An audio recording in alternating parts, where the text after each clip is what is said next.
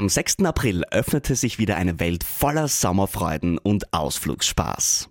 Mit der Kärntencard hast du die Möglichkeit, 126 Ausflugsziele gratis zu besuchen. Egal, ob du ins Mittelalter auf der Burg Hoch Osterwitz eintauchen möchtest, den Fahrtwind auf Kärntens schönsten Panoramastraßen spüren willst, mit den Bergbahnen die tollsten Wanderwege erkunden willst oder lustige Stunden in einer Trampolinhalle verbringen möchtest. Bei der Kärntencard ist für jeden was dabei. Am besten gleich im Onlineshop die Karte aufladen und unvergessliche Ausflüge erleben. Dein Sommer in Kärnten wartet auf dich.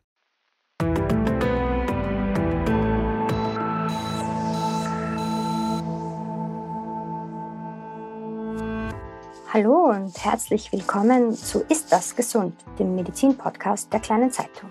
Mein Name ist Martina Marx und ich bin die Gesundheitsredakteurin der Kleinen Zeitung.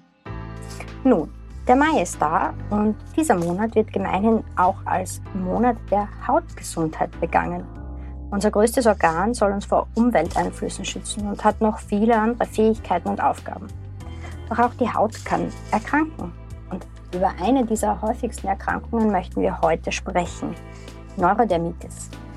Diese zeichnet sich vor allem durch ständigen Juckreiz aus. Und auch wenn das per se jetzt mal gar nicht so schlimm klingt, für die Betroffenen kann das den Alltag doch ziemlich schwierig gestalten. Wie man Neurodermitis behandeln kann, worauf man im Alltag eben achten sollte und was die Psyche mit dem Ganzen zu tun hat, das erklärt uns heute Franz Legert. Er ist an der Uniklinik für Dermatologie und Venerologie in Graz tätig und forscht auch im Bereich der Neurodermitis. Herzlich willkommen, Dr. Legert, in unserem Podcast. Beginnen wir mit den Basics. Wenn wir von Neurodermitis sprechen, wovon sprechen wir da? Herzlich willkommen auch von meiner Seite. Ja, die Neurodermitis ist eine entzündliche Hauterkrankung. Es ist die häufigste entzündliche Hauterkrankung, die wir kennen. Sie betrifft ähm, Kinder vom jüngsten, vom frühesten Alter bis zum Erwachsenen und Kreisen. Am häufigsten ist es natürlich, ist sie natürlich im Kindesalter und da kann sie ab dem dritten bis sechsten Lebensmonat bereits beginnen. Mhm. Und 60 Prozent aller Betroffenen bekommen die Neurodermitis bereits in den ersten ein bis zwei Jahren. Und 80 Prozent bereits innerhalb der ersten fünf Jahre. Okay, kann das sein, wenn ich erwachsen bin, so wie man manchmal bei einer Allergie, dass es einfach mit 30, 35 auch nochmal ausbricht? Ja, das ist gar nicht so selten und häufiger, als man früher angenommen hat. Es gibt unterschiedliche Entwicklungen der Neurodermitis. Einerseits kann die Neurodermitis nie aufhören und ins Erwachsenenalter mitgenommen werden. Zum Glück muss man sagen, in 80 Prozent der Fälle hört die Neurodermitis auf, üblicherweise im, im Schulalter. Aber es kann dann sein, dass gewisse Restsymptome bleiben, wie eine trockene Haut oder andere, andere allergische äh, Symptome wie, wie Heuschnupfen oder Asthma. Und es kann dann sein, dass diese Personen später wiederum äh, an Neurodermitis erkranken. Okay. In seltenen Fällen kommt es aber auch vor, dass die Neurodermitis überhaupt erst im Erwachsenenalter auftritt und dann spricht man von einer Late Onset, also spät auftretenden Neurodermitis. Das kommt vor. Eigentlich ist ja unsere Haut ein quasi Schutzfilm vor Umwelteinflüssen und Stoffen, die in unserer Umgebung sind. Jetzt ist man an Neurodermitis erkrankt, dann ist diese Funktion ja eingeschränkt. Was ist denn die Ursache dafür? Die genaue Ursache, warum die Neurodermitis auftritt, ist noch nicht bekannt. Es gibt mehrere Theorien und Faktoren, die offensichtlich zusammenspielen. Auf der einen Seite ein Barrieredefekt der Haut, Warum der zustande kommt, ist nicht ganz klar, aber wahrscheinlich sind in, zumindest in einem Teil der Fälle genetische, also erbliche Gründe ähm, dahinter. Der zweite Faktor ist eine Immundysregulation. Warum die auftritt, ist natürlich letztendlich auch in dem Einzelfall nicht genau bekannt, aber auch hier spielt wahrscheinlich die Genetik eine wesentliche Rolle. Und das sind schon einmal die wichtigsten Faktoren. Wenn man zum Beispiel Eltern hat, die an Neurodermitis erkrankt sind in ihrer Kindheit oder noch erkrankt weiterhin, dann erhöht sich das Risiko, dass auch die Kinder Neurodermitis bekommen, was ein klarer Anhalt ist dafür, dass es einen Erbfaktor gibt.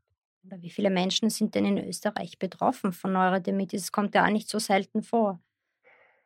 Ja, in, in höher entwickelten Ländern, und dazu kann man Österreich durchaus zählen, ist der Prozentsatz bis zu etwa 20 Prozent im Kindesalter und etwa 5 bis 10 Prozent im Erwachsenenalter. Das wechselt natürlich äh, abhängig davon, welche Studien man äh, heranzieht und ob man eher ländliche Bevölkerung einbezogen hat oder mehr städtische.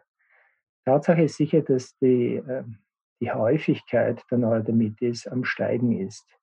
Und da mögen auf jeden Fall Umwelteinflüsse eine Rolle spielen. Das heißt, je sauberer die Umgebung ist, ähm, unter Anführungszeichen, desto häufiger wird die Neurodermitis. Mhm. Aber sauber ist nicht wirklich sauber.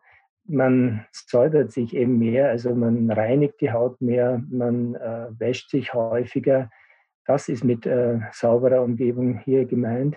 Eine Tatsache ist, dass natürlich Umwelteinflüsse in einer Stadt ähm, viel größere Auswirkungen haben mit den Umweltschadstoffen, die auf die Haut äh, und natürlich auch äh, über die Atmung äh, auf den Körper eintreffen.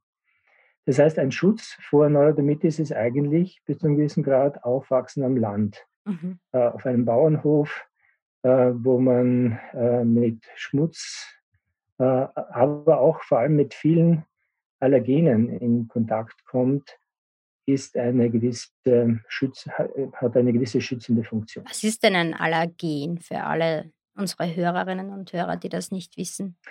Ein Allergen ist alles das, was äh, vom Immunsystem, vom eigenen Abwehrsystem aufgenommen wird und ähm, als fremd erkannt wird. Das kann jeder Stoff von außen sein und manchmal entwickeln sich auch sozusagen innere Stoffe unter Anführungszeichen zum Allergen. Mhm. Aber das ist selten. Die erbliche Vorbelastung haben wir auch schon angesprochen. Bei Säuglingen kann ja der Hautausschlag an anderen Stellen auftreten als bei älteren Personen. Wieso quasi wandert die äh, Neurodermitis im Verlauf des Lebens? Das ist eine Frage, die bis jetzt unbeantwortet ist, muss man sagen. Warum das so ist, das würden wir alle gerne wissen. Möglicherweise hat es mit ähm, unterschiedlichen Expositionen von außen zu tun, mit unterschiedlichen ähm, äh, Friktionen, sprich äh, Reibung an der Haut, aber so ganz klar ist es nicht. Ja. Äh, Tatsache ist sicher, dass äh, Säuglinge die ersten Zeichen meistens an, an der Kopfhaut haben und an den Wangen. Jetzt kann man sagen, natürlich Säuglinge, wenn sie sich bewegen, reiben oft mit den Wangen an der, ähm, an der Unterlage, wo sie drauf liegen. Aber das ist, glaube ich, nur ein Teil der, der Geschichte. Auf jeden Fall bei den Säuglingen und äh, kleinen Kindern sind die Streckseiten mehr betroffen.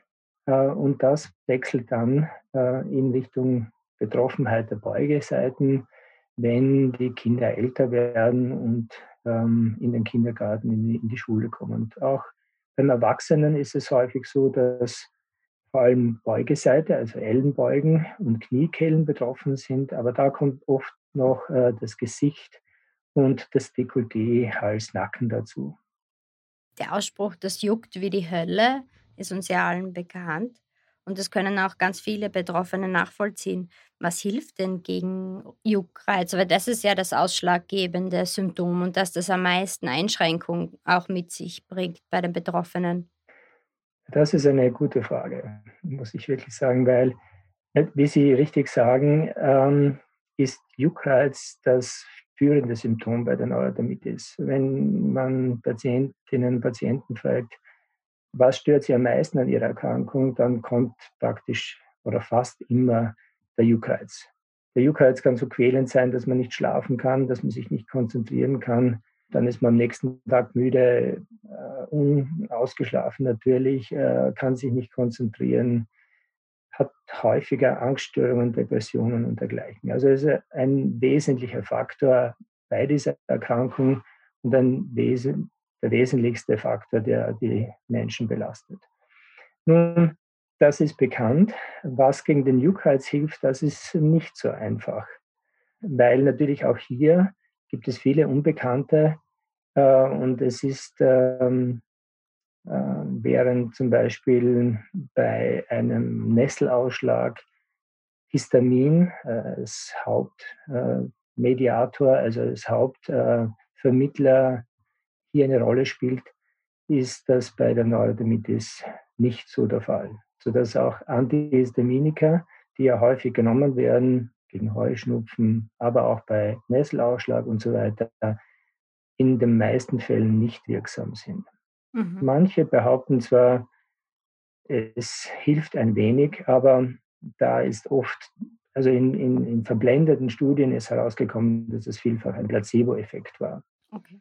Also es scheint eher so zu sein, dass sozusagen nicht Histamin-Mediatoren, ähm, also Botenstoffe, hier eine Rolle spielen. Und da gibt es natürlich einige, die eine zentrale Rolle spielen und die in letzter Zeit immer mehr und mehr aufgeklärt werden. Mhm. Das sind sogenannte Zytokine. Was wir alle von Covid kennen mit dem Zytokinsturm ja. äh, in den letzten genau. Jahren gelernt haben. Zytokine sind Botenstoffe, die eben Informationen unter den Zellen ähm, vermitteln und weitergeben. Und ein ähm, zentrales Zytokin beim Juckreiz ist das sogenannte Interleukin 31. Äh, das ist als das sogenannte Juckreiz-Zytokin bekannt und wahrscheinlich spielt es auch bei der Neurodermitis, bei der atopischen Dermatitis eine wichtige Rolle. Und dann gibt es noch andere, wie zum Beispiel das Interleukin 4 oder 13, das ähm, Nerven empfindlicher machen kann auf andere Einflüsse, die Juckreiz hervorrufen. Sodass, äh, und, da, und diese Faktoren, die ich gerade genannt habe, sind bei der Neurodermitis vermehrt in der Haut anzutreffen.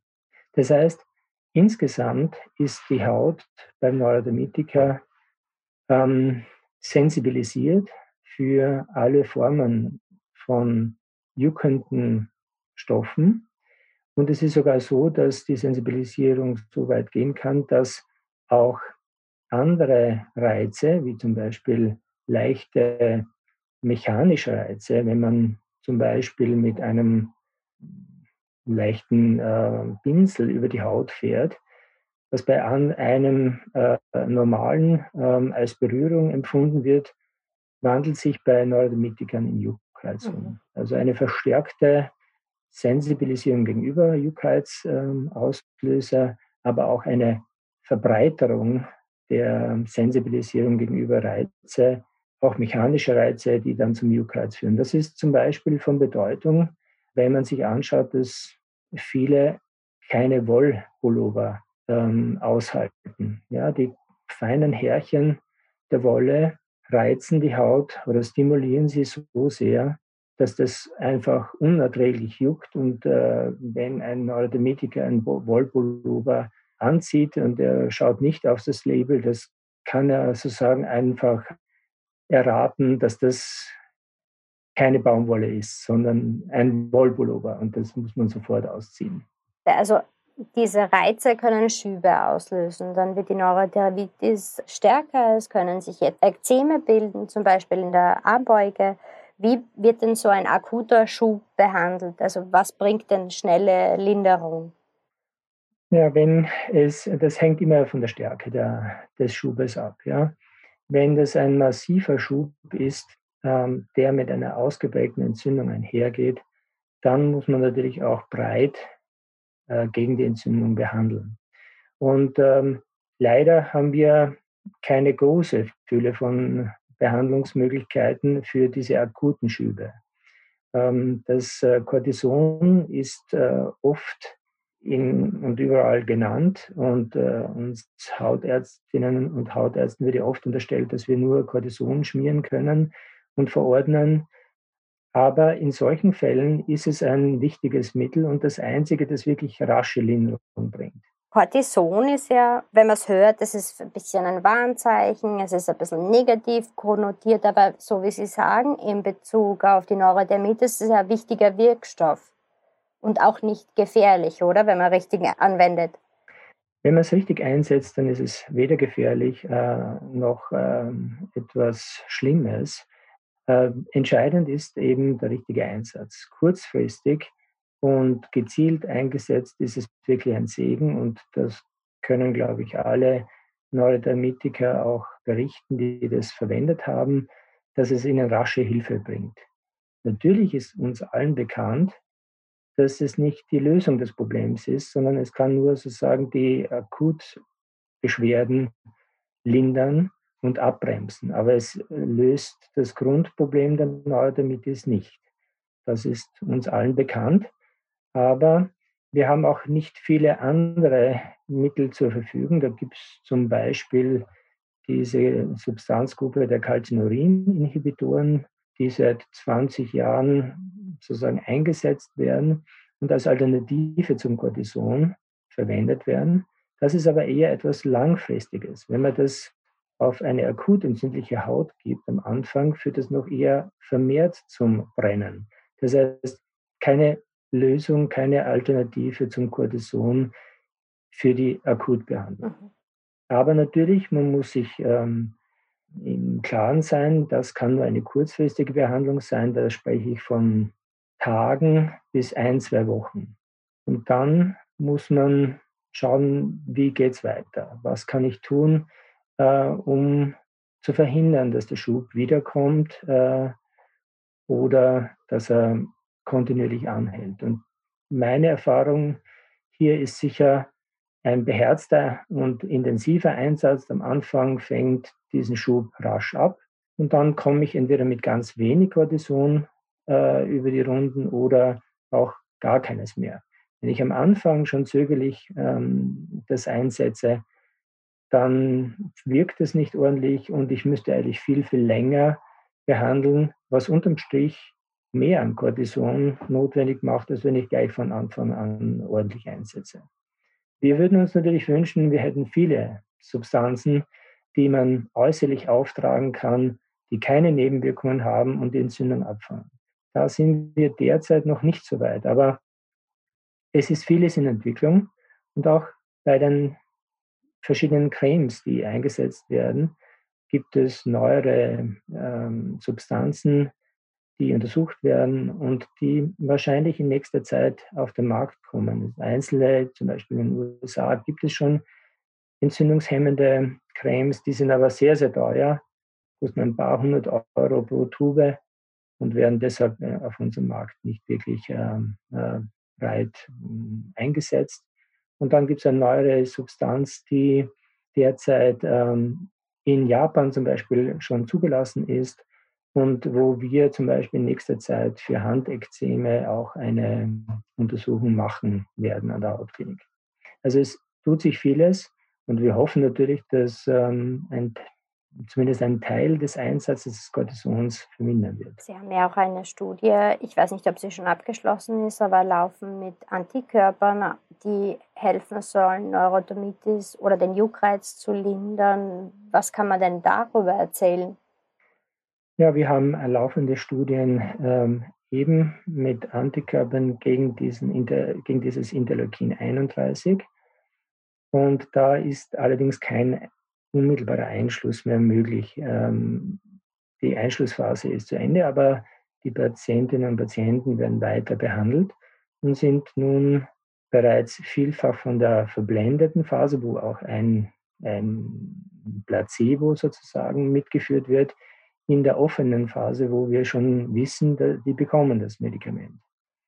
Und wir sehen sehr, sehr gute Ergebnisse in Richtung Juckreiz und haben ja also auch Fälle von Jugendlichen bis Erwachsenen, die vorher unter Juckreiz gelitten haben, auf einer Skala, die wir verwenden, von 0 kein Juckreiz bis 10 stärkster möglicher Juckreiz von 10.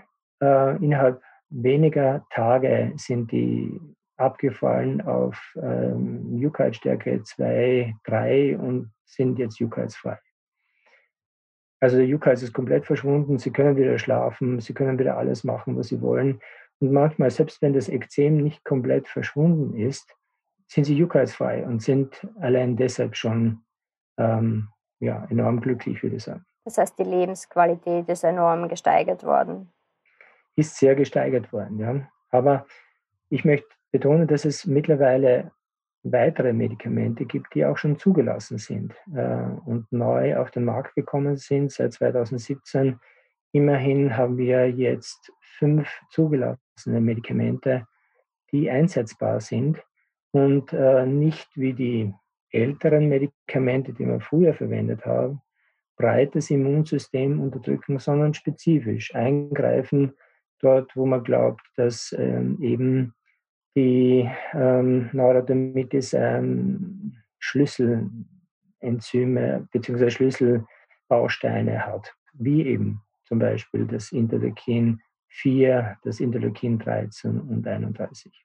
Wenn Sie jetzt sagen, die Lebensqualität wurde erhöht, auch wenn ich lange an Neurodermitis erkrankt bin, dadurch, dass jetzt immer wieder neue Medikamente auf den Markt kommen, das heißt eine regelmäßige Betreuung beim Facharzt oder zumindest beim Hausarzt, wenn er die Krankengeschichte gut kennt, ist notwendig. Das würde ich auf jeden Fall empfehlen. Und äh, das ist, glaube ich, der Schlüssel zum Erfolg. Gerade heute äh, habe ich eine Patientin gesehen, die betreue ich seit, ich glaube, 20 oder, oder 25 Jahre. Wir, sie hat alle möglichen und fast unmöglichen Medikamente, Lichttherapien, Jahr, über Jahre Cortison externer bekommen und so weiter. Und ähm, vor zwei Jahren haben wir bei ihr mit einer, mit, äh, mit einer Therapie begonnen, die ihr schon wesentliche Besserungen gebracht hat.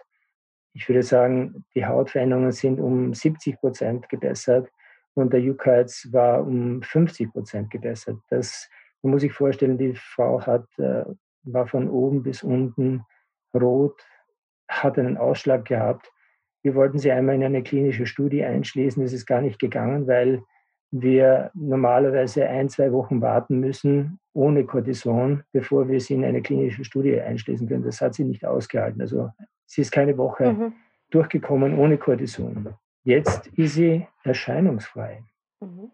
Sie hat vorher eine Spritzentherapie gehabt, das hat nicht ähm, ganz funktioniert, hat jetzt eine andere Behandlung, äh, ebenfalls eine neu zugelassene und hat überhaupt keine Juckreiz mehr, also gar keinen. Sie verwendet kein Cortison mehr, sie ist nicht mehr rot, äh, sie hat keine Schubung, sie kann wieder schlafen. Und ich glaube, das sind, sind schon, das sind natürlich nicht ist nicht die breite Masse, aber man sieht, dass äh, es doch Sinn macht, am Ball zu bleiben, weil die Entwicklung weitergeht. Und gerade bei der Neurodermitis ist es derzeit so, dass sehr, sehr viele Substanzen neu ähm, untersucht werden und dann Jahr für Jahr auf den Markt kommen werden.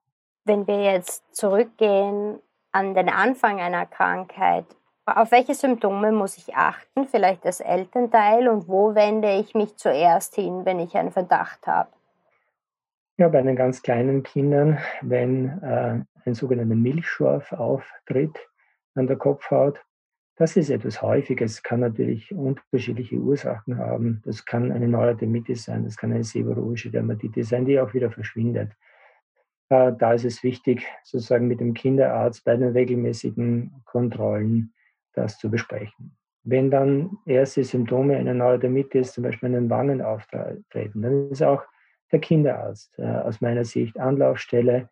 Und wenn man die regelmäßigen Kontrollen beim Kinderarzt wahrnimmt, dann sollte das ja auch auffallen und dokumentiert werden.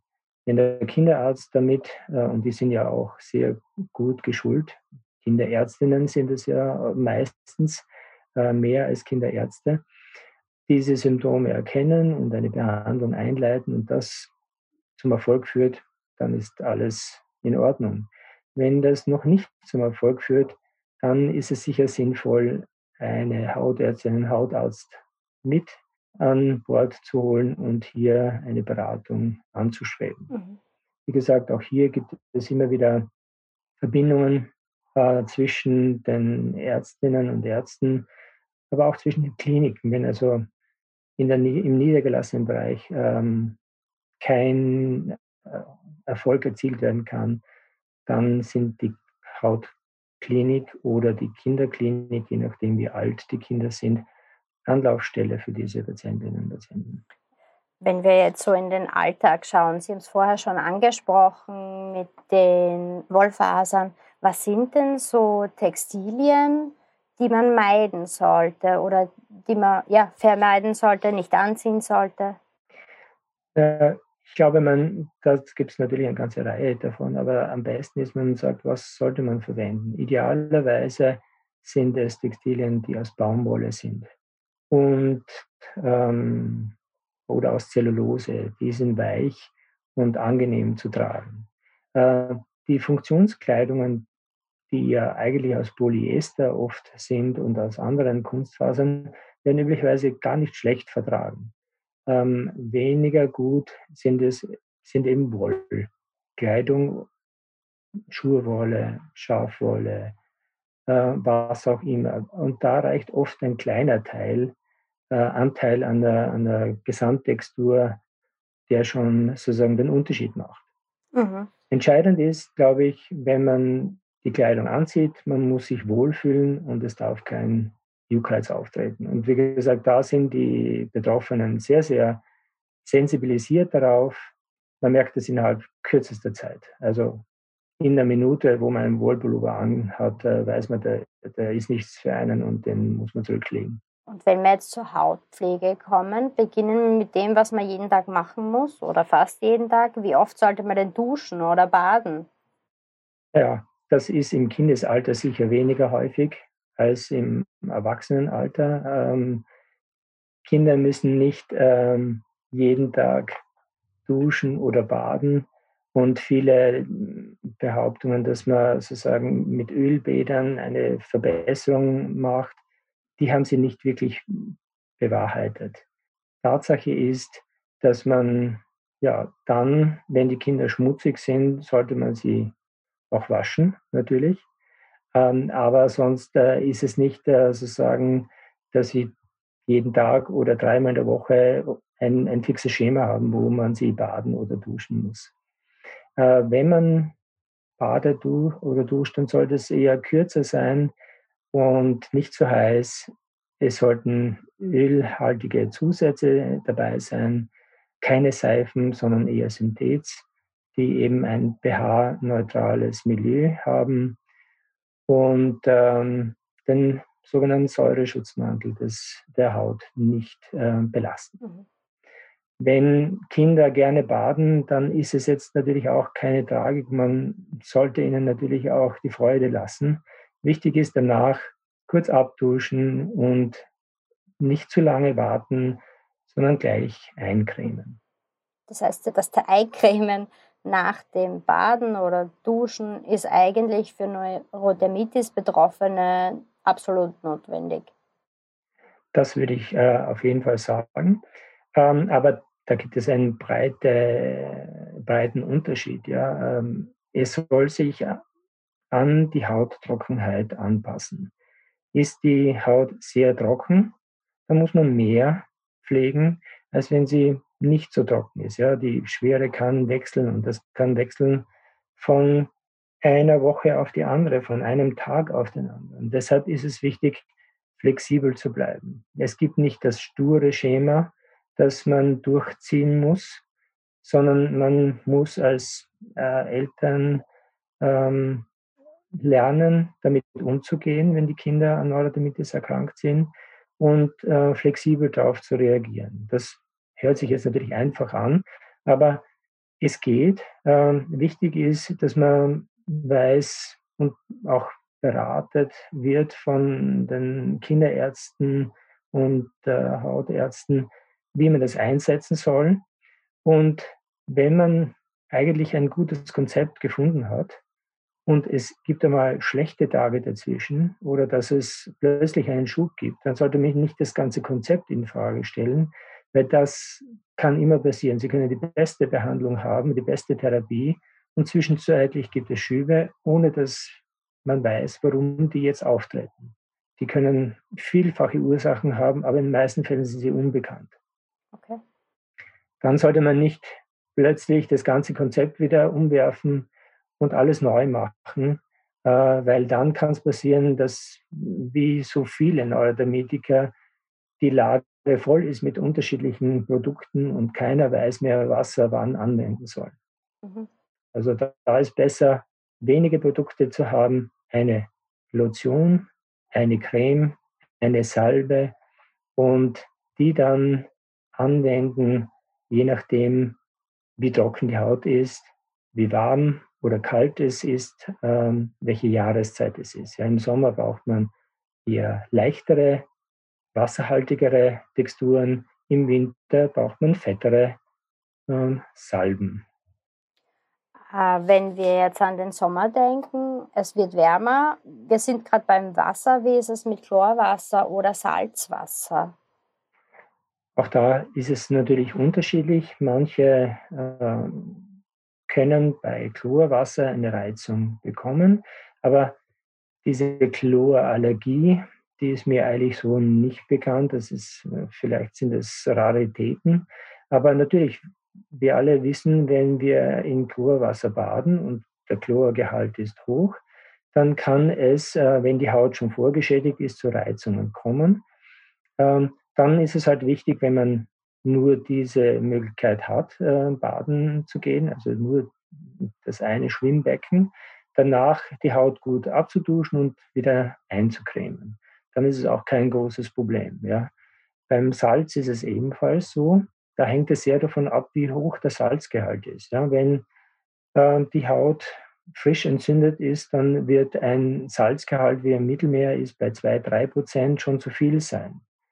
Während hingegen ähm, Salzschwimmbäder, ähm, die ja meistens nur so an die 0,5 Prozent an Salz haben, sehr angenehm empfunden werden und ein sehr weiches äh, Wassergefühl und damit auch Hautgefühl geben. Mhm. Aber wie gesagt, beides ist möglich mit der entsprechenden ähm, Nachbehandlung, Nachpflege.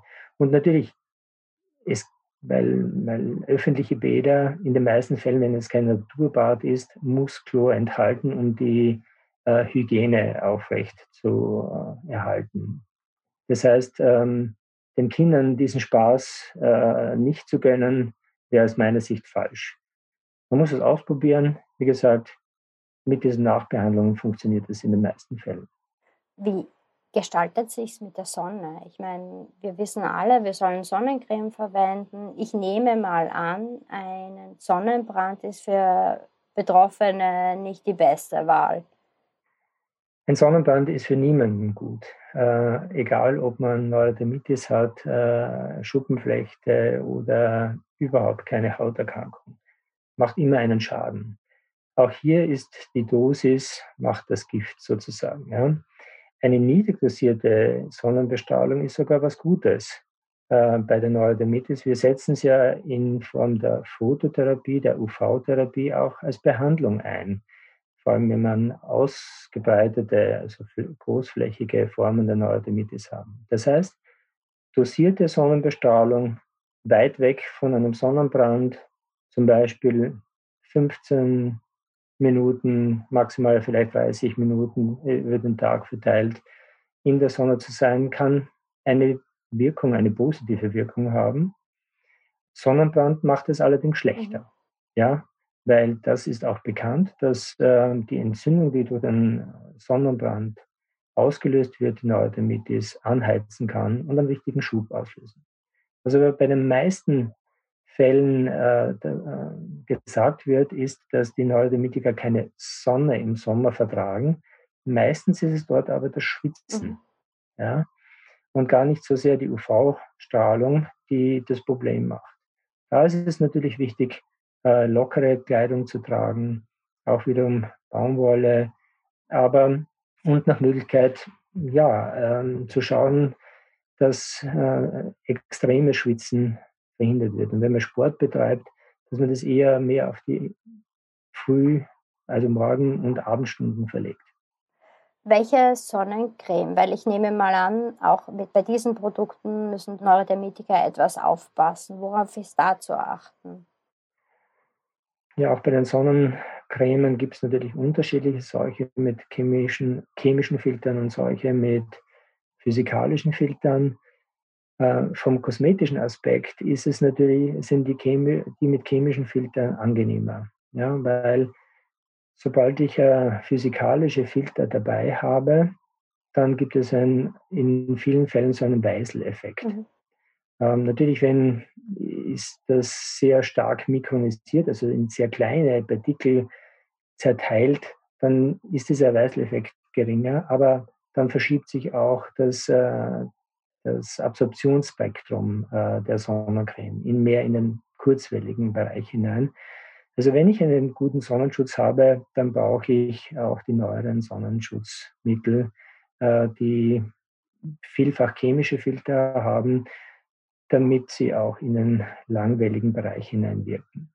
Auch dort ist es, äh, gibt es keine generelle Regel. Äh, Neurodermitiker sollen unbedingt das oder das Produkt verwenden und alle anderen können das andere verwenden.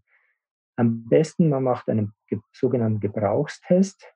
Man nimmt eine kleine Probe, gibt sie auf ähm, eine unbetroffene Hautstelle äh, für zwei, drei Tage und schaut, ob die vertragen wird. Wenn das vertragen wird, ohne dass ein Ekzem auftritt, dann kann man schon mal davon ausgehen, man ist nicht allergisch drauf.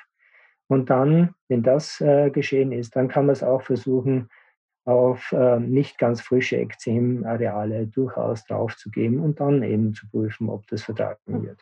Und wenn es vertragen wird, spricht nichts gegen die Anwendung von chemischen Sonnenschutzfiltern auch bei Neurodermitikern. Wir haben jetzt ganz viel auf, worauf muss man achten?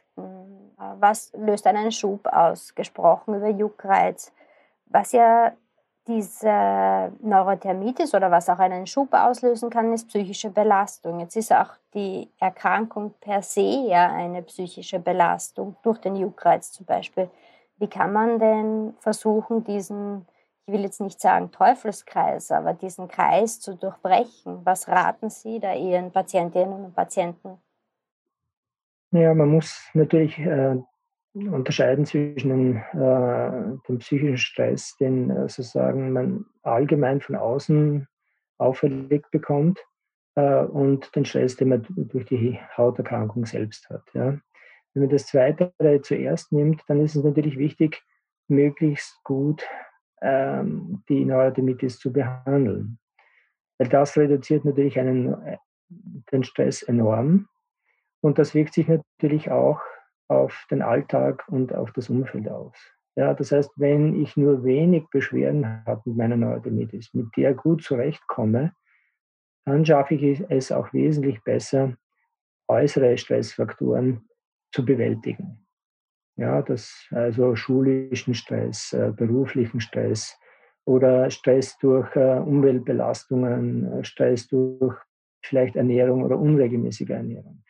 Wenn aber natürlich grundsätzlich die Neurodermitis schon schlecht behandelt ist oder nicht im Griff ist, dann braucht es nicht viel, um das Fass zum Überlaufen zu bringen und ähm, ja, den Stresslevel so weit zu erhöhen, dass man wirklich in eine depressive Phase mhm. kommt. Also beides ist wichtig natürlich, zu schauen zunächst einmal, dass ich die Neurodermitis gut im Griff habe, aber natürlich auch, aber das gilt für alle, ob sie Neurodermitis haben oder nicht, zu versuchen, soweit es eben geht, wir wissen alle, dass das oft nur schwer möglich ist, weiß ich selbst genau, Stress, wenn es geht, so weit wie möglich äh, zu reduzieren. Sie haben die Ernährung kurz angesprochen. Hat eine Ernährung in welche Richtung auch immer einen Einfluss auf die Neurodermitis? Gibt es da Forschungsergebnisse? Also es wird sehr viel äh, geforscht, was das Mikrobiom der Haut an sich anlangt, aber auch natürlich das Mikrobiom äh, des Darms. Und da wird sicher in den nächsten, Jahr einiges, nächsten Jahren einiges äh, kommen, was neu ist, was vielleicht beachtet äh, werden sollte. Derzeit gibt es, was das Mikrobiom anlangt, keine klaren Empfehlungen, äh, was man tun soll, um möglichst ähm, die Ernährung zu optimieren. Ähm, und auch das vielfach ähm, propagierte glutenfreie Essen, ähm, das ist eigentlich nicht sinnvoll, wenn nicht äh, tatsächlich eine Zöliakie, also eine glutensensitive Darmerkrankung vorliegt. Mhm. Das andere ist natürlich, wenn äh, Nahrungsmittelallergien vermutet werden, dann äh, muss man darauf achten. Aber auch da hier ist es wichtig, ähm, erstens einmal nicht alles radikal wegzulassen, was unter Umständen in irgendeinem Medium steht als mögliches, als mögliches Allergen, als möglicher Allergieauslöser, sondern wenn das ein Kind ist, das betroffen ist, zu achten, gibt es wirklich Situationen immer dann, wenn das Kind das ist, dann habe ich einen Tag oder zwei Tage später eine massive Verschlechterung. Und immer dann, wenn das Nahrungsmittel länger weggelassen wird, dann geht es dem Kind besser. Wenn das der Fall ist, dann macht es durchaus Sinn, genau das abklären zu lassen bei den Allergiespezialisten der Kinderklinik oder der Hautklinik. Aber nur dann macht es wirklich Sinn. Und dann ist es auch noch nicht gesagt, dass es wirklich eine Allergie ist, sondern gibt es eben verschiedene Tests, die man machen kann. Ist es wichtig zu wissen, ist es eine Akutallergie, die also mit raschen, deutlichen Symptomen wie Ausschlag, Übelkeit, Erbrechen und dergleichen einhergeht? Oder ist es eine Allergie, die unter Umständen die Hautveränderung verzögert, äh, schlechter macht? Und das ist eben wirklich, ähm, das kann man nicht einfach so äh, über den Daumen empfehlen, sondern wie gesagt, beobachten, wenn man wirklich einen klaren Anhaltspunkt hat, dann das speziell abklären lassen. Aber keine breiten Auslassdiäten, die gefährlich sein können, wenn, wenn sie zu restriktiv sind. Weil dann kann es passieren, dass äh, Mangelernährungen auftreten, gerade im äh, kleinen Kindes- und Kindesalter, die für das Kind wesentlich schädiger, äh, schädigender sind, als wenn sie ganz normale Kost hätten. Wir kommen zur letzten Frage. Wenn Sie einen einzigen Ratschlag einem Neurodermitis-Betroffenen geben könnten, welcher wäre denn das? Eine schwierige Frage, muss man sagen, wenn Sie das auf einen Punkt zusammenfassen soll. Ähm, auf jeden Fall ähm, die Haut regelmäßig pflegen und ähm, am Ball bleiben, regelmäßig zu den äh, Kinderärztinnen und Ärzten beziehungsweise Hautärztinnen und Ärzten gehen und sich informieren, was es an neuesten Möglichkeiten für die Behandlung gibt. Dann sage ich vielen, vielen Dank für Ihre Expertise und Ihre Zeit, Dr. Legert, und wünsche Ihnen noch einen schönen Tag. Vielen Dank auch. Das war es also für heute bei Ihnen, liebe Zuhörerinnen und Zuhörer, darf ich mich fürs Zuhören bedanken. Und einen Tipp habe ich noch. Expertinnen der Österreichischen Gesellschaft für Dermatologie und Venerologie und des Berufsverbands der österreichischen Dermatologinnen haben unter dem Titel Neurodermitis kratzt sie auf einen neuen Patientenratgeber aufgelegt. Darin lesen Sie zum Beispiel über neueste Behandlungsmethoden und auch Anlaufstellen. Der Ratgeber steht zum Download unter www neurodermitis-online.at bereit. Nun bleibt mir noch zu sagen, wenn Sie unseren Podcast gern mögen, freuen wir uns über Bewertungen, Likes und Shares. Und nun vielen Dank fürs Zuhören und bis zum nächsten Mal in zwei Wochen.